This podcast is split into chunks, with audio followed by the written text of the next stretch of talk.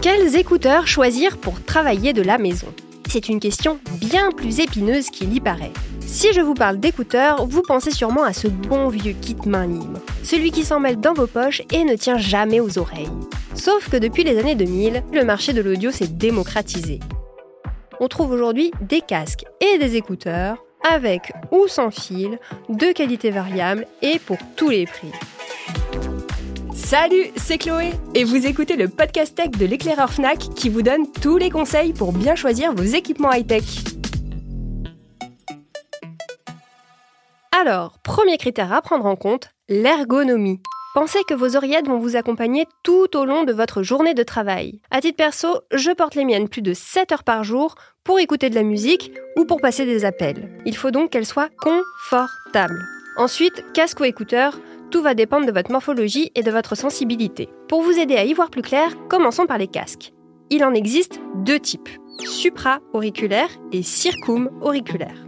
Les premiers se posent simplement sur l'oreille. Ils ne sont pas trop gros, faciles à transporter et on en trouve à des prix très raisonnables. Je pense en particulier à des marques comme Jabra ou JBL qui vendent de bons casques à moins de 100 euros. Mais il faut savoir qu'en usage prolongé, ils peuvent écraser les oreilles et compresser la boîte crânienne. Et c'est même parfois douloureux si, comme moi, vous portez des lunettes. J'ai beau être matinal, euh, j'ai mal.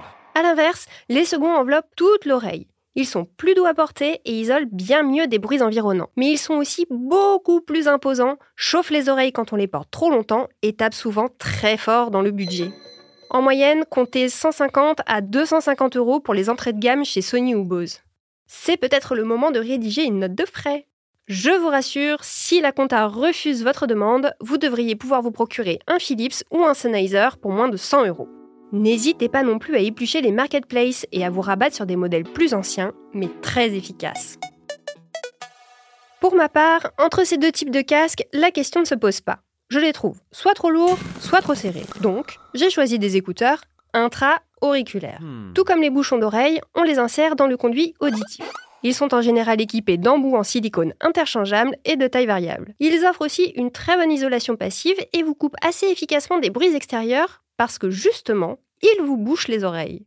Et surtout, ils tiennent bien en place, ce qui en fait une excellente alternative aux casques les plus enveloppants. Ils sont aussi moins chers et il n'est pas difficile d'en trouver de corrects pour quelques dizaines d'euros. Bien entendu, je ne vous parlerai pas des écouteurs standards qu'on appelle aussi les écouteurs boutons. Vous savez, ceux qui glissent, qui isolent mal et dont le son est franchement mauvais, même pour les non-mélomanes. Ça vaut aussi pour les kits main libre.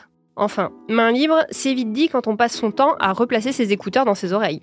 Avec ou sans fil, tout va dépendre de votre journée de télétravail. Si vous passez des heures en réunion, assis derrière votre bureau et que votre PC est équipé d'un port jack, alors un dispositif filaire fera parfaitement l'affaire. Par contre, si vous avez la bougeotte, que vous suivez vos réunions en même temps que vous cuisinez et que vous switchez régulièrement entre votre smartphone et votre PC, mieux vaut opter pour un casque Bluetooth ou des écouteurs sans fil qu'on appelle aussi True Wireless Bluetooth.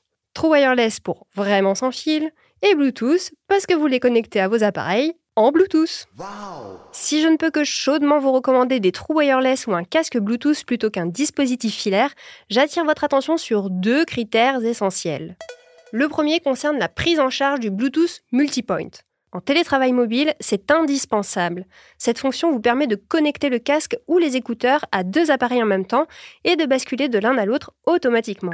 Attention, ne transigez surtout pas sur l'autonomie. Ça serait quand même dommage de tomber en rate de batterie en plein milieu d'une présentation super importante. Optez donc pour un casque ou des trous wireless suffisamment endurants pour tenir la journée et n'oubliez pas de les recharger. Un dernier point, et non des moindres, la qualité des communications. Bien entendu, il faut que le casque ou les écouteurs choisis soient équipés d'un micro. Et si vous télétravaillez en environnement bruyant, assurez-vous que ce micro puisse couper les sons parasites qui empêcheraient votre interlocuteur de bien vous comprendre. De votre côté, lisez des tests produits, parcourez des forums et comparez les avis des internautes pour vérifier la qualité des haut-parleurs.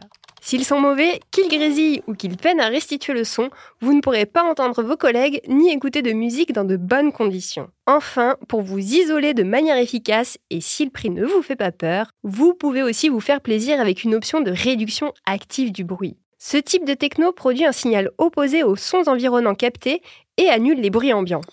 La réduction active est donc bien plus efficace que la réduction passive mécanique des casques et des écouteurs basiques. En contrepartie, il faudra payer bien plus cher. Comptez plus de 200 euros pour des Intrasony ou des AirPods Pro, 550 euros pour un casque Beats et plus de 600 euros pour des AirPods Max. Ça fait beaucoup d'infos à retenir, je sais. Mais si je résume, pensez ergonomie. Vous devrez parfois porter vos oreillettes jusqu'à plus de 7 heures par jour. Il faut qu'elles soient confortables et endurantes. Faites aussi attention à la qualité des haut-parleurs et du micro. Entendre, c'est bien, entendre et être entendu, c'est beaucoup mieux. Et si jamais votre budget vous le permet, envisagez des modèles avec réduction active du bruit. Je peux vous garantir que c'est un must-have quand on doit travailler dans un environnement bruyant. Alors, plutôt casque ou écouteur? Je vous laisse me partager votre expérience. Le podcast tech de l'éclaireur Fnac, c'est terminé pour aujourd'hui et je vous dis à très vite pour un nouvel épisode.